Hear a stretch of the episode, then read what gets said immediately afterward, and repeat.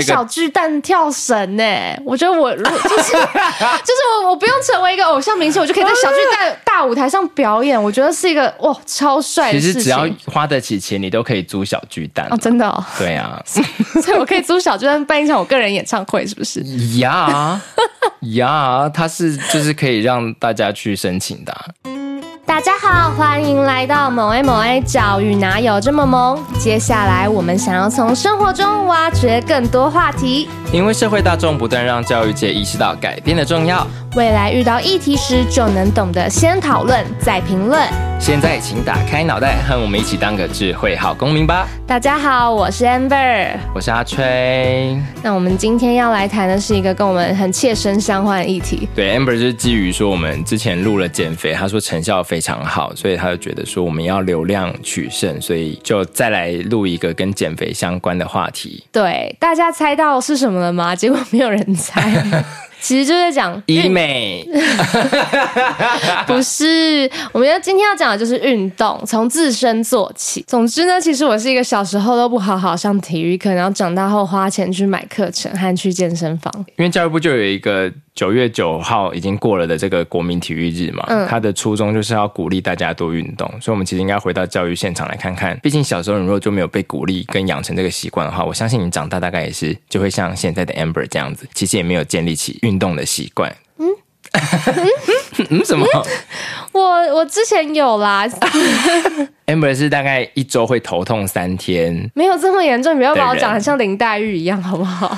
差不多吧。没有那么严重啦。好，就让你时光旅行回到高中，你遇到高中时候的自己，你会怎么跟他讲运动这件事情？我们高中其实每个学期都有办班级的球类竞赛，就是从篮球、羽球、桌球各种大小运动都有，会鼓励自己去参加。你是说当旁观的那种参加吗？加油！去比赛的那种参加啦啦。你会鼓励自己去比赛？对啊，是不是年轻的时候很多话都听不进去啊？不是，我要讲的是我大。好，没关系，这题我们你先放在心中。你在节目的尾声，你要去想到怎么去鼓励这些有更多的认识运动的可能。我大一的时候有跳啦啦队，然后我们那个训练，你那个在群体压力下，那是全班都要跳的，没有没有，不是全班是。自由参加，但我当时就是听信学长姐说，这就是你大学就是最重要的一件事，参加会得到很多回忆。我就是你知道刚进去就听信了这件事。那这不一样啊，你又不可能跟高中的学生说每一堂体育课都是你人生最重要的 事。但我要说的是，我参加完那个啦啦队，我们那时候哦，训练的过程很可怕，我们是每天早上六点半练到八点，因为第一堂课是八点，所以你一定要在那之前练。哎。我高中可能都没有六点半去运动，然后我大学居然是每天早上六点半练到八点，然后晚上也是六点半练到刚开始可能八点，然后九点十点，然后这样持续多久？两个月吧，有两个月。哇！然后我觉得我其实是靠。那个时候，虽然那时候觉得很痛苦，但我得说，我大学我觉得以我就是这种，不要学我啊，就是我的作息不是很正常，就是我常常蛮晚睡，然后我可以撑得下来，然后体力不至于太太太太太差。我觉得跟我大一的时候有疯狂运动有关，因为那一个学期哦，体力超级好，就是我们后来就是体育课大一体育最后会做体适能嘛，就是要做些仰卧起坐啊、伏地挺身等等，我们每一个啦啦队员都可以做到，结果那时候做超过四十下，然后甚至快五十下，体力都。变超好，不知不觉，这很惊人呢。嗯，可是为什么这样子美好的成果没有在往后的几年留下来？我大概觉得我人生运动的扣打都用在那个时候。哎，每天哦，是连假日都要练，然后我是 flyer。就是我是因为我比较矮，然后比较小只，所以我就是会被扛上去的那个。你要不要跟大家讲 flyer 是什么？flyer 就是飞儿啊，有在跳啦啦队，就是你是会被扛上去。因为我们学校有规定不可以做竞技啦啦，所以我我不能被抛，可是我可以被扛，我可以被举上去。我们大家也是没有听懂什么是竞技啦啦跟另外一种啦啦。竞技啦啦就是那种你看那种会在空中翻滚，就是把你抛起来转一圈，然后。再把你截住那一种。这时候是不是要介绍一部跟啦啦队有关的电影？哪一部啊？魅力四射啊！他还出到第五集耶。魅力四射，你说电影还是影集啊？电影，而且他拍的蛮厉害的。他就是在第一集拍啦啦队的竞争，嗯、他们就要争夺那个州的啦啦队比赛第一名。反正就是会有一个选拔过程，他就一步一步过关斩将。然后那个啦啦队的队长又会面临很多的管理问题跟人际纠葛啊、嗯、等等的。然后这时候又出现那种。剧情一定会出现的转学生，然后转学生就爆强，又很就是一副很、嗯、我很厉害的这种样子。他会站在最前面，对，然后就一副嗯，你们有比我厉害吗？这种态度。对，反正整个故事就是很很美国的 YA 剧，但是还不错，拍了五集，我大概只看了一二集而已。我没看过，推荐大家去看。如果你对拉拉队有兴趣的话，但我要来分享拉拉队，就是 flyer，大家都以为被举上去好像很简单，但其实没有，就是你要身体很硬，就是。你是要用力把你的身体撑直，然后撑的你不能绝对不可以软下来，然后人家才能够把你举上去。所以其实，在上面都要很用力。那不是膝盖好就好了吗？不是不是，你是全身都要用力，人家才能举你。因为我的位置是有时候是女生要举我，有时候是男生要举我，就是我就是常被举起来的那一个。那啦啦队里面那些跌下来的人，是不是其实他跟中间或下面的人结怨？没有，因为我觉得是训练的过程，有时候就是会力气不够。然后会有失误就掉，我也掉下来啊。是吗？是失误吗？我就说大家会不会其实，我今天如果举一个我相处不来的人，相处不好的人，然后我就会想说，我不想要用心举你，会不会这样？不会啊，我那时候跟我的贝斯也不好。直接在这里讲，完了他会不会听这个 podcast 啊？不会。然后呢？但他会是直接举，他是碰到你，因为贝斯是最下面的人，对对对，他没有直接碰到你吧？不是不是，因为我们常常都是一个配一个哦，那就是基本上是有点撑在他肩头上。他就是要把我举起来的人。那这种举，有时候是两个人举我，有时候是一个人举我。那举失误到底会不会被惩罚？不会啦。啊，所以这样真的可以恶搞别人呢。就是我今天看你不爽，就把你摔。但我们那时候有一组，就是一男一女，他们这样举，然后他们后来就成为情侣，就在一起，然后去年结婚了。啊，这是另外一种运动的好处。但你也才运动两个月而已。其实说起来，我是参加了，欸、我是参加了四年热舞社。哎，你那边跟我比什么累啊？我觉得那个强度不一样。我是要在短时间，你再给我讲一次，你再跟全国的热舞社讲一次，强度不一样。你才练两个月，我练四年呢。我我就说，it depends，他个人呐、啊。就对我来说，要在那个很短的时间，然后疯狂练，早练晚练。好。对，然后我后来就是我跟运动的渊源呢，就是因为我大学的时候有担任学校那种小记者，就是会去采访一些学校的活动。然后我们学校是一个体育类非常强的学校，其实就师大，但我不知道师大体育类很强。当然啦、啊，怎么会不强？师大有分体育系和竞技系，竞技系就是国手，嗯，然后体育系基本上是会当体育老师。嗯，嗯，OK，但会有不同的专场，OK，还是会分专场，所以你还是可以看你的专场是什么。有些人是跟教练的，对，所以会进不同学校。那体育系他们的毕业就有一个类似像毕制的活动，就叫做体育表演会，就是把他们的一些运动项目用表演的方式呈现给大家。然后我就看了四年，所以你跟我说你看了四年体表会是在学校里面，对，学校等级的体表，就是走路几步这样去一个会馆看人家表演，对，是要排队锁票的呢。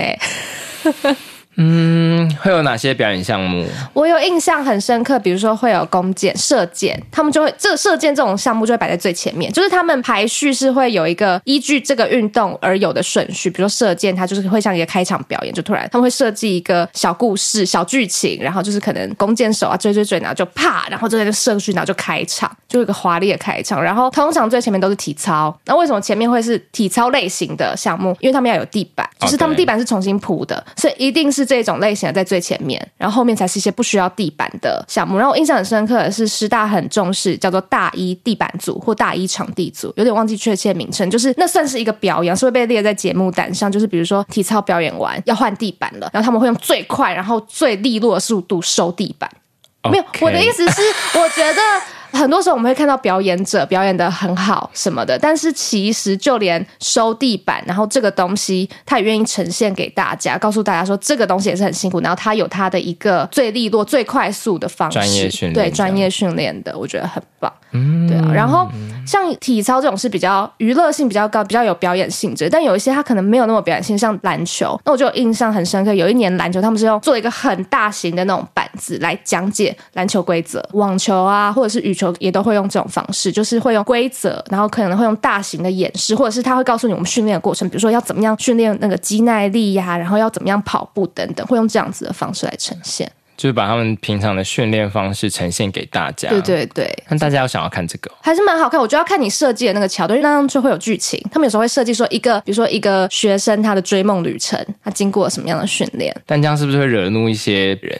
这个我没有问过他们，因为就像拉拉，我记得也有几年的风潮是很爱加主题，有的没的，嗯、然后穿的很夸张啊，然后剧情很多啊，嗯、甚至还加入可能歌唱或者什么，嗯，就是会离他的所谓的就是这基本教义有点越来越远。但我觉得体育表演会，他已经很明显告诉你，他就是一个表演，他是要推广的。他其实希望大家更认识这个运动，所以他的方向跟他本来是一个竞技，或者是他本来是一个比赛不太一样。那我比赛的时候，我就好好比赛。但今天这是一个推广的活动，让更多人认识。比如说。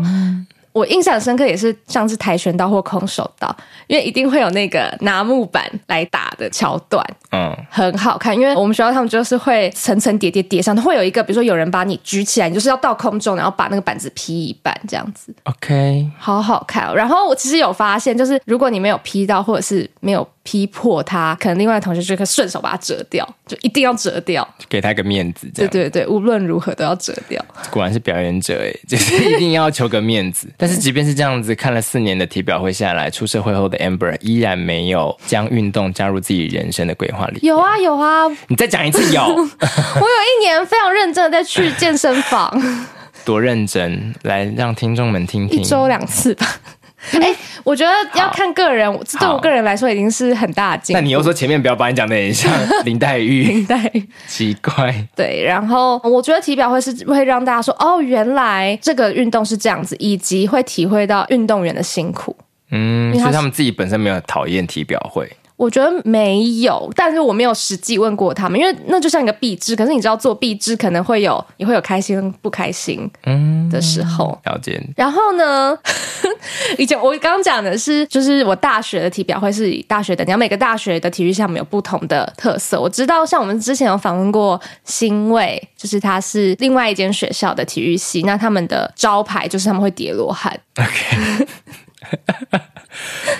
叠高高啊！大家可以再回去听那一集，我们有讲到这件事。好，然后呢？然后，但是这学校等级了，就是体育署从二零一五年有开始办一个全国的体育表演会，就是汇集可能甚至从国中到大学，甚至出社会的一些不管是运动相关的团体或者是选手来做这样子的呈现，然后。今年九月九号国民体育日也有一个体育表演会，在我们录音之前有举办，然后我有去看，就是哦非常好看，在小巨蛋，而且是免费的哦。而且结尾表演还是有余丁密演出，就是可以免费听他们唱个三首歌。对，三首。所以你去看自己印象最深刻是哪一个？嗯、呃，也是体操类型，它应该是结合啦啦队，然后有一点体操，因为它那个表演有结合很多个团体，然后有特技，他们做了一个假装在水。里实际上没有在水里，水就是 LED 灯或特效做出来的表演，就是他会好像比如说啦啦队，但是他们用跳水，就是比如说你翻下来是用跳水的姿态翻下来，反正就是在没有水的状态模拟跳水的状态，对，就是对，你要在没有水的一个空间环境去模拟一个比较没有重力的肢体的活动，我觉得超厉害。他们还把人直接吊在小巨蛋的半空中。等一下，等一下，为了避免听众就是瞎子摸象，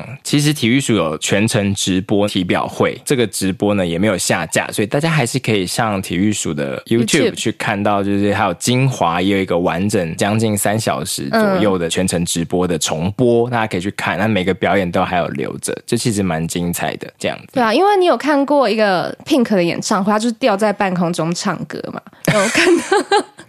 对，其实这是因为我看那个重播，我也才看到说，原来有一个体操选手这样直接被吊在小巨蛋的空中。不太确定是不是特技选手，嗯，因为没有讲说他是哪一个表演单位。哦、他应该是特技的啦，因为那个太难了，不是在表演啦啦，嗯、然后他就是在小巨蛋这个一楼的观众席上空，然后就这样子游来游去，然后一路游回舞台，这样子很猛哎、欸！现场看真的很震撼。然后就有，我有觉得整体的。表演是好看，就除了舞台设计跟服装，我非常不满意体操表演这一段的女生服装。我觉得他们表演很好啊，我觉得不是他们自己的问题，我觉得是整体。我我也看完这快三小时的表演，然后我就觉得有很多的小细节还没有跟上，因为大家要知道哦，体表会在二零一六年才到台北小巨蛋。然后接下来每一年，它都有一些新的花样跟就是主题或新的亮点元素。比如说一七年，它开始跟艺人做结合啊，然后一八年还有加入高空特技，然后到一九年的时候，他就去为各个团体量身打造音乐，啊，也避免一些版权问题。然后到今年的话，就有很多的跨界，比如说我们可以看到交响乐啊，看到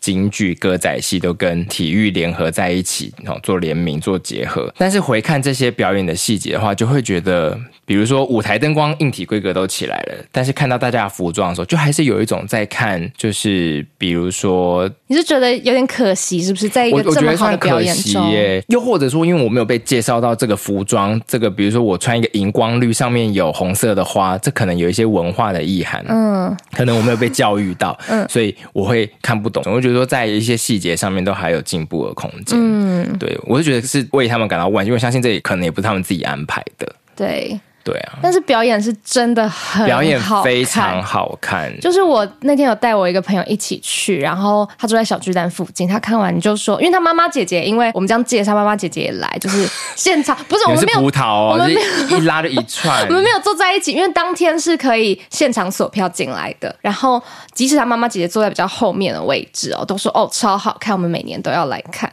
就真的被震折到。他们怎么有心得？不是我每年都要运动一下。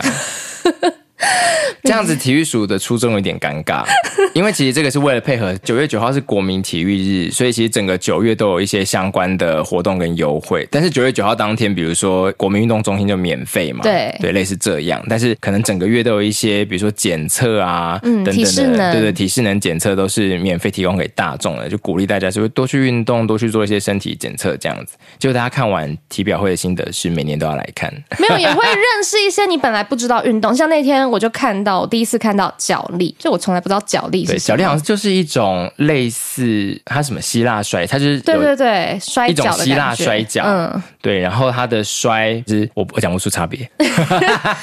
他就是有技巧摔，他呃，还有很多抛摔，然后我不确定他要怎么算分，我还没有被好好介绍过这个运动。有他那天表演就会说，比如说这个技巧可以得几分，有点像是那种跆拳道、空手道会有那种你踢到哪里或怎么踢会有不同的计分方式。嗯、然后那天脚力也是会这样呈现，他旁边的 LED 板就会出现说“叉叉叉叉记得四分”这样子。OK，那你学到什么？就是正则，就认识了脚力这个运动。没有，我们总是要从认识先开始。OK，, okay. 认识才是敲门砖，就是第一步。好了，如果有听众在练习脚力，但我想应该是没有的话，可以跟我们分享。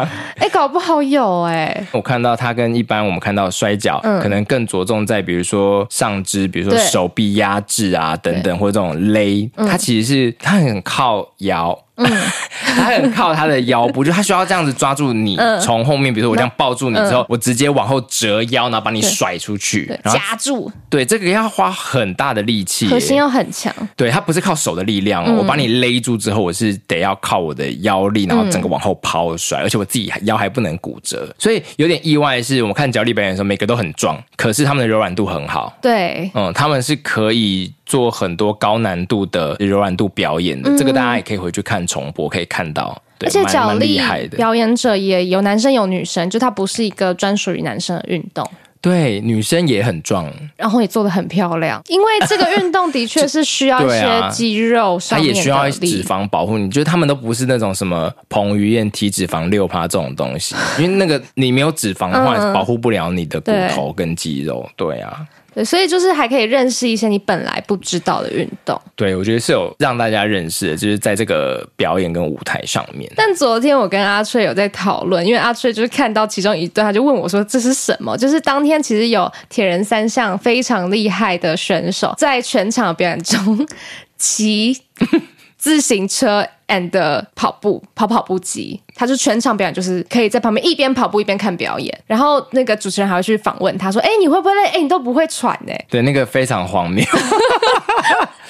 我看到这里觉得好幽默，就是运动员在场地的一角骑他自己的脚踏车跑他的步，然后主持人时不时的就会过去，对对对，满场去的访问他一下，又或者是主持人只是在他旁边自己 cue 自己的段子，就是没有在理他，就是那个画面非常的好笑。有啊，有访问他，我昨天那有啊，但。他不是时时刻刻，嗯、他可能就是聊个两句之后，他就转回来自己继续 cue 下一段表演或干嘛。嗯、我觉得非常好笑。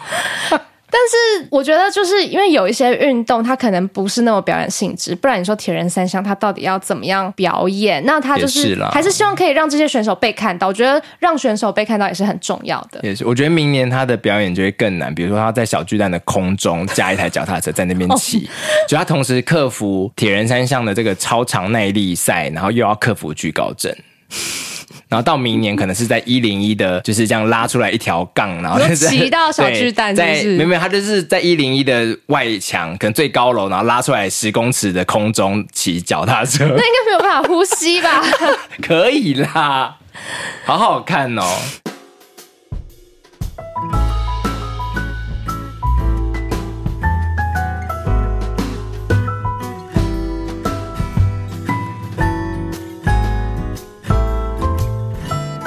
对，然后其实有一些我们可能没有想说它是运动，但它其实是运动，就是跳绳。对，既有一些民俗表演的呃意味在里面了。有一段我吓坏，就是小男生嘛，他就要坐在地上，嗯，然后就对对对，大家想象一下，我现在尽量描述他坐在地上，整只脚是贴在地上的，伸直，那个状态很像大家早上起床只是腰折起来这样的方式，脚放平，好，屁股坐在地上，嗯，然后他就会右手拽着他的跳绳，然后这样甩动，然后他自己要，所以他是要整个平的。跳起来，他整个屁股弹起来，然后不要碰到跳绳，然后跳绳就持续甩，持续甩，持续甩，这样子。我都想说，哇，原来可以练到这样，就是。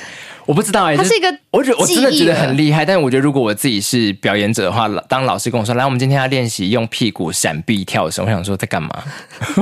我觉得那种很会质疑一切的人，我就想说啊，我不要，我要用脚跳，我不要用屁股。但是最后看起来是很厉害的，嗯，而且他会在跳绳里面跳绳，就可能有一个很大的跳绳，你要跳过那个之后，你自己手上还要再拿跳绳，然后你要跳两三个，然后有时候是你跟你的同伴两个人要一起跳跳绳，然后在大跳绳里面再跳一个跳绳。其实这个我们。好像小时候也有过哎、欸，好像有哎、欸，就是有一些我自己觉得可能我看不出厉害点的时候，我会小疑惑一下。但是我觉得整体是蛮好看的，非常惊艳。对，那一场表演其实我很紧张，因为我心里就会有一种他们是国中生，然后这种表演我觉得多少还是会有失误的可能。那个有啊，有失误啊，对，其实就是有失误。然后一看到他们失误，我就很紧张，很怕他们就是。你知道，就是心灵受创。对，但是他们应该就是有做好心理建设。他们一旦有失误或怎么样，他们已经有 say 好，就立刻做一个表演的手势。对，而且很镇定。哎，啊，如果是我，可能就会想说，我爸爸妈妈来。Oh, 看我对，因为其实这个演在小巨蛋跳绳呢、欸，我觉得我如果 就是就是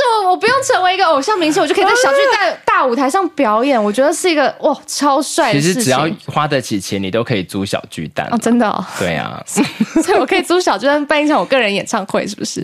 呀呀，他是就是可以让大家去申请的、啊。哦，对，by the way 啦，我是觉得那一段也有让我就是心揪了一下，就是当他失误。的时候，而且那时候镜头还给他一个特写，对，然后我觉得蛮真的蛮镇静的，危机处理的很好，而且跳绳就是一个你一失误你也没有办法立刻接回去了，就是大家已经在那个节奏上，但唯独你自己的绳子卡住，这个是接不回去的，所以我觉得那那一段也蛮厉害的。对，露露我觉得蛮认真，因为他除了有一个他自己的表演，因为我们对啦，他蛮认真的，对，因为这这个会找明星来，还是希望可以带动一些人气跟流量。那他有他自己的歌舞表演之外，我觉得他也蛮用心在参与很多表演。他是比如说他有跟着网球一起表演。有，他就是会参加一些，应该说这是从前几年就开始，就会让艺人除了来表演之外，也要让他们跟运动一起结合。嗯，所以体育署也有把它剪成精华，然后露露那一段的点阅率就很高。嗯，但是现场其实有访问，甚至有请他的教练上台，就说：“哎，带露露练网球怎么样？等等等等。”就是我觉得有让教练让一些幕后的人被看见是一件很重要，就是用明星来带这件事情。有啦，我觉得体育署上面除了这个直播表演。之外，他还有很多事前的访谈啊，跟他们准备的心路历程，其实大家可以去看一下。对，就还有塞一些 YouTuber 啊什么去体验看看，比如说脚力这个摔抛摔到底难不难？就个超难，这样一般人根本摔不动。嗯，对对，大家也可以去看一下，这还蛮重要的。我小时候只请过游泳教练而已，然后就很凶。就是到底为什么台湾人不爱运动？我觉得这个体育课或者是像这种体育教练的儿时经验都不好。可是我我其实后来才懂为什么教练要这么严格或这么凶，就是像军队式。因为如果你不小心，对对对，就是他为什么像游泳池？我每次去自己去游泳，我没有每次啦，我就很偶尔，一年大概两次去游泳，然后我就会发现旁边的教练好凶哦，然后就会凶那个小朋友说手在哪里，脚在干嘛？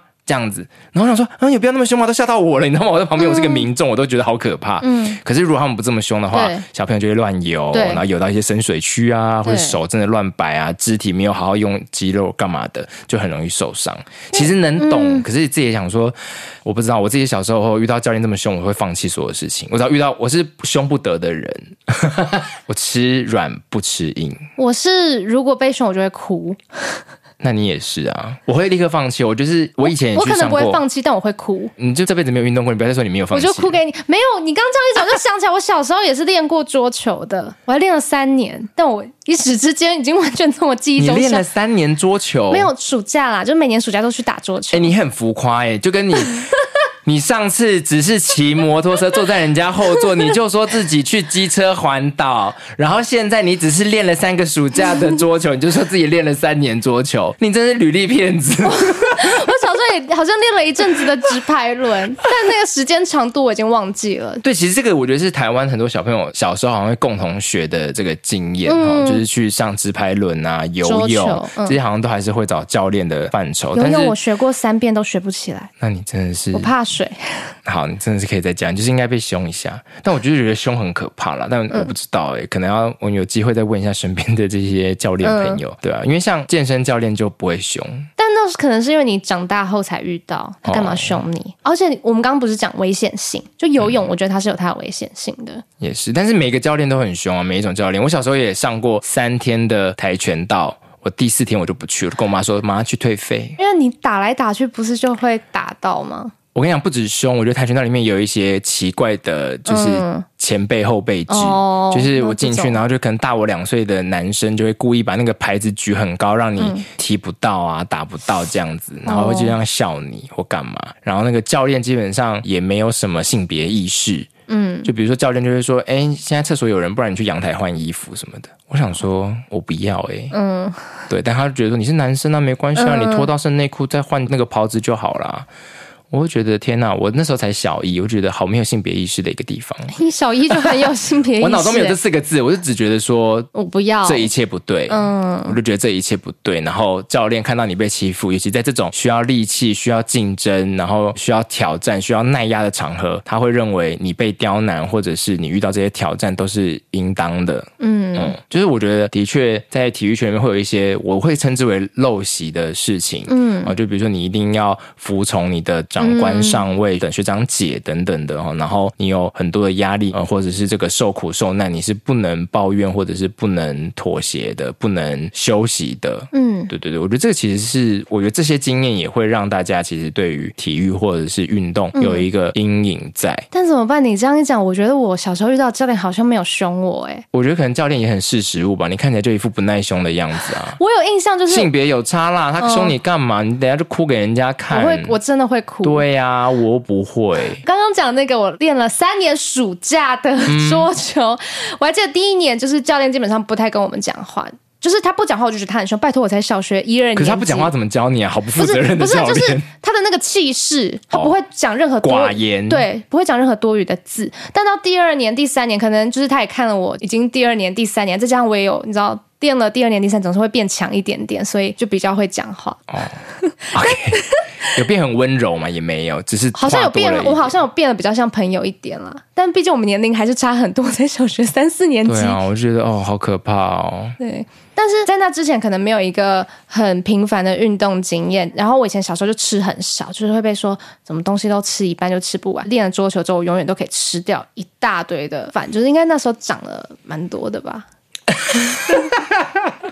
你只是报复性饮食而已啊，就是有运动就会想吃东西。但我那时候就是生长期啊。但你现在还是没有很高诶、欸、，anyway。啊，这可能不是我可以决定的。好啦，反正体表会就是一个建议大家，反正现在网络上还有档案哈，赶快去看一下，去看一下说原来运动员他的规则啊，嗯、然后还有幕后的训练，原来是这么的辛苦哈。你可以从中看到很多小细节，然后也第一次看到说哦，原来他们可以在这么多的灯光舞台效果下，甚至这种很棒的空中特技设施的辅佐下，让他们可以把表演、把运动拉到另外一个更高的层次，嗯、这个是蛮有趣的。那如果你跟我们一样有一些童年的体育阴影的话，也欢迎跟我们分享。像我刚刚讲说，小时候溜纸牌轮，虽然好像可能只有溜个半年这样子，但是。我觉得那个会种在我心里，所以我现在对于那种种在你心里是库洛魔法使吧？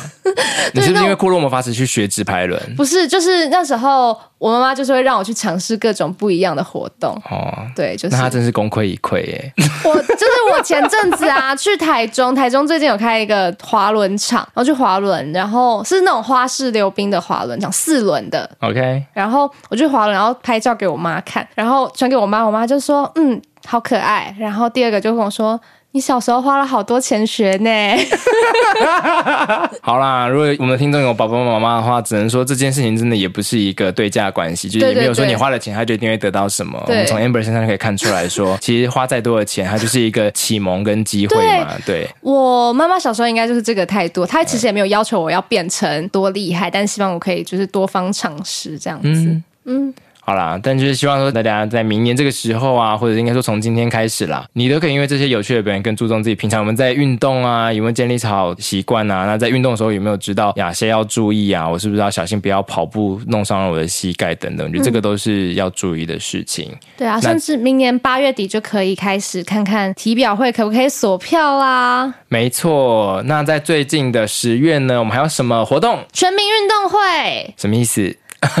就是大家可能都会听到全运会，但其实有两种全民全国的运动会，一个就叫全国运动会，就是县市，可能大家会有一点印象，那种好像嗯，我的县市是不是有主办过？然后甚至有的时候我那个县市就会放假这样子。还有一个是全民运动会，是今年，因为它这两个就是交错举办。都是两年举办一次。然后今年的全民运动会呢，是十月十七号在花莲。那其实蛮欢迎大家可以去花莲看，而且它的运动其实项目很特殊。全民运动会就是各县市派队伍来比，对吧？嗯，所以它其实就是一个全国也是啦，都是哦，那就是一个战线式的那个对战战地区站起来，我们就来看哪一个地区的人最不会运动。然后运动项目刚刚说很特殊，包含像是太极拳，经典啦，然后圆脊舞啊，龙狮就是舞龙舞狮，对，它有分两类，然后、嗯、然后现在在讲的就是所谓的第二类，是比较多表演性质的体育。健美啊等等的，但也有本身就是很运动的躲避球、半速垒球、木球、锤球、巧固球。虽然这样说，但是好像不是我们平常会常常看到的运动。对耶，还有一个水上救生，这也蛮有趣的。嗯，就其实是蛮特殊的一些运动，可以知道说哦，原来这些东西也可以比赛哦，然后是这样做，然后有人在为这件事情付出。对啦，因为全民运动会其实还有另外一个初衷，本来就是他会排除什么奥运项目，就是他不是要做那种非常已经很流行。或已经被国际赛事规格化的这些运动。它本来就是用来推行所谓全民，另外有在参加或者是其其他他的这些运动，对啊，我觉得这也蛮好的，因为不然像是龙舟的话，你平常除了在端午节之外，你也看不到啊，对啊，所以我觉得是还不错的一个时间点。所以呢，趁现在哈，一样还在秋天才开始转凉之际，如果大家有机会去花莲的话，就可以顺便旅游，然后来看一下这个全民运动会啊，在几号的时候？十月十七到十月二十二，那就是大家就尽量把握周末的十七、十八号啦，可以。去花莲看看，然后不知道大家之前有没有看过教育部就是在端午节的时候有做过一个龙舟的教育贴文，嗯，真的很有教育意义，对，很经典，真的是一定要翻回去看看。然后当时就是有去花莲鲤鱼潭上去访问龙舟队员，我觉得真的很棒。我我每次看到这些照片，或者是像昨天在看这个体表会。比如说脚力选手，或者是游泳选手，或者是其他有露出肌肉的选手，我都会立刻截图给 Amber。然后，但抱着心情当然不是像最近媒体揶揄达悟族这样，我抱着一种非常赞叹力与美的这种心情，就、呃、这肌肉怎么会这么好看，这么扎实？嗯，然后传给 Amber。然后我就会说，嗯，什么意思？没有，你心里不是这样想。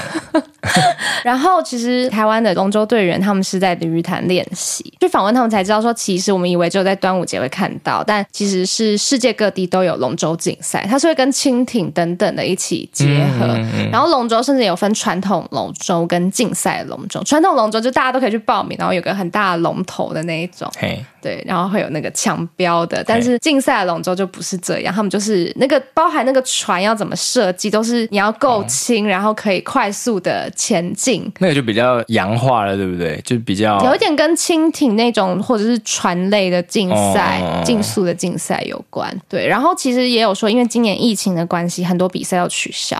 所以对他们来说，反而甚至会有一些经济上的压力，然后可能也没有那么多比赛可以让他们就是增加一些不管是经验或者是被大家观看的那一种鼓励。所以如果大家有机会，真的是可以去全民运动会看一下，给我们的这些可能经验其实很多运动可能都是没有办法去比赛的。对啊，对我觉得台湾甚至你还可以在台湾看到比赛，已经很了不起了。对对，建议大家真的是要给这些人一些机会，然后也给自己一点机会去认识一下运动。对。我们刚刚不是有说到就是运动结合表演嘛？我们看到这个那时候就有讨论到之前那个《大娱乐家》这部电影，自己 Q 笑死我！想说你怎么都没有 Q 这件事？对，我们昨天就在讨论这个主题的时候，我就说：“哎，你是那个拉拉的 Flyer 哎。”然后我就拉了那个那首歌叫什么？Rewrite the Star。大娱乐家里面有一个 Rewrite the Stars 这首歌，然后里面就是空中飞人在表演，然后一边唱这首歌，我就说：“哎，你今天也是 Flyer，你也是空中飞人。”他就说他今天要来现场一句话，然后结束今天的节目。让我们欢迎 Amber。怎么办？突然不知道怎么开口哎！是要给你音乐吗？What if we rewrite the stars? Say you were made to be mine. 换你，我没有要唱哎、欸，我没有帮，我没有办法当那个 Zac Efron。Nothing could keep，哎、欸，怎么办？我再这样唱就会想唱完整首哎、欸。好，没关系，我们就先谢谢 Amber 带来刚刚的一句歌词表演。谢谢大家，毕竟早上录还没开嗓，大家就体谅体谅。对啊，啊，我觉得近年台湾其实运动风气啊、健身风气都是有慢慢的兴起哈，然后也刚好台湾今年没有遇到很严重的疫情，所以我们的健身房啊什么都没有被影响太多，就大家都还有地方可以去运动，然后都可以好好的运动，不用在家里。然后像其他现在国家的人，可能都需要在家里就是宅健身这样子。嗯，但是台湾人就很幸福，不需要，所以我觉得大家也可以把握这个幸福嘛。毕竟就是疫情，谁都说不准，所以真的是要在各种意外来临之前，哈，能运动就去运动，让自己也身体健康，多一点抵抗力，哈。那阿轩，你觉得运动有需要找教练来，比如说建议或者是给你指导吗？这要看从两个层面来说。如果你是第一次健身的话，或者是说你人生都没有健身过，然后你就想要那边拿哑铃那边举来举去啊。如果你是因为看了馆长或者一些健身网红的直播或教学，你就想要自己拿哑铃来做的话，其实非常不建议的。就是这个阶段还是会建议你要找教练，他才能看清楚你在做每个动作的时候，你有没有用其他的部位代偿啊，然后你。有没有高低肩啊？你有没有用错部位等等的问题？嗯、这个其实非常重要。但回到现实面来说呢，其实健身教练算是非常贵的一种教练，我自己觉得啦，嗯、不是很确定。嗯，好，但是我觉得那个价钱也逼近你可以学小提琴的价钱。就是我想说，嗯，那我到底健身跟小提琴我要学哪一个？这种会突然开始有点犹豫。嗯，对，其实不算便宜。那我当然也不觉得这件事情要追求便宜，那毕竟是人家的专业。对，但我觉得健身是特别就是难。看出那个专业的，就是有些人呢，必须说市场上很多人只是自己练得很壮就去当健身教练了。比如说你自己有办法做好这个运动，跟你有没有办法教会别人，其实是两件事情哦。教体育其实是一门专业。对，有些人真的只是自己把这项运动，把这项比如说健身做得很好而已，嗯、但他不见得会教，不见得看得出你有什么问题。所以货比三家啦，然后能体验就先体验，试试看看这个教练知不知道自己的问题。那比如说我脊椎。测完啊，那我就需要先跟教练讲。嗯，那如果教练有的教练就会说，我觉得还好，可以继续做；有的就会帮我规划，比如说，那我因为脊椎侧弯的关系，一定会有肌肉不平衡的问题，就要加强某一个单边。哎，那你就看出他们的程度跟他们对你身体的状况掌握度是有差的。嗯，我也找过物理治疗师，就是会请他来指导。那他其实也跟我说，嗯，我可以告诉你怎么做，然后你要再回家练习就好。他也不会觉得故意要赚我的钱，就是让我把我每次都找去。这样子，他就跟我说，我就教你怎么做。但练习真的是最重要的哈，所以我觉得找教练除了让自己避免危险之外，当然也是督促自己。但平常自己还是练习是最重要的。就是你一周上一次教练课，但你另外六天你都不练的话，那也是没有用。嗯，对啊，对啊。那除此之外，大家真的要多运动，因为包括上上周我去健检，然后我就是一个骨质疏松程度就是是七十岁老人的状态。这真的是有吓到我哎。对，就是我的钙质摄取太少了，但幸好就是我有在运。动的关系，所以我的整体的血液中的钙质就没有太大危险。所以我觉得营养也很重要啦。然后你有运动的话，也可以帮助你，就是骨头密度会更好啊，等等之类的。这样讲起来，其实就是要更关注自己的身体吧，也不是就是不要就是去健身房只是打卡，就是其实是要关注自己。你在说谁？没有，就是现在都马会说，大家都会自己开玩笑说，以前健身房是锻炼身体，现在是打卡用的。是啦，我觉得就会有一些歪风啊，比如说很多人他很喜欢拍就是很翘的屁股，嗯、但他其实根本都骨盆前倾，他还自己没有发现，然后那其实就是一个不好的状态。或者很多人他就练上半身很壮，就是他小腿、大腿没有练，这样其实他的肌肉是很不均衡、不平衡。的就是为了拍照嘛，对，所以我觉得有好有坏，嗯、哦，就是因为现在社群媒体鼓励大家去展露身体很好的一面，好、嗯，但是这也让很多人去运动没有错，但另外一面就是很多人会用错方法或取巧啊，或者只是为了拍照，哈，这样就会有一点有违那个初衷。我觉得保健啊、饮食还有运动习惯三者就是缺一不可，哈，就是该吃的营养素都要吃到，然后平常的饮食，如果你是要减肥的话，平常的饮饮食是更重要的，少。油哦，少碳水等等的，嗯、然后健身的话，就是一定要在安全的情况下来做，这样对自己才是最好的状态。嗯，嗯好。那我们今天谈论了很多关于运动啊、健身，还有有趣的运动，看运动、看别人运动，动作为一种表演，对对对、嗯、的话题。那希望大家，如果你也有看体表会啊，可以来跟我们分享一下，或者是你自己有遇到刚刚阿吹说的很凶的教练，对啊，或者你自己就是很凶的教练，告诉我为什么你要这么凶，对，就是都可以来分享给我们。那如果你还有其他想要听的话题呀、啊，也可以留言给我们，告诉我们说想要聊聊什么样现在的时事或者是议题，对，那最后再提醒大家一次，要记得去花莲看我们的全民运动会哦，十月十七到十月二十二。好，那就大家下次见，拜拜，拜拜。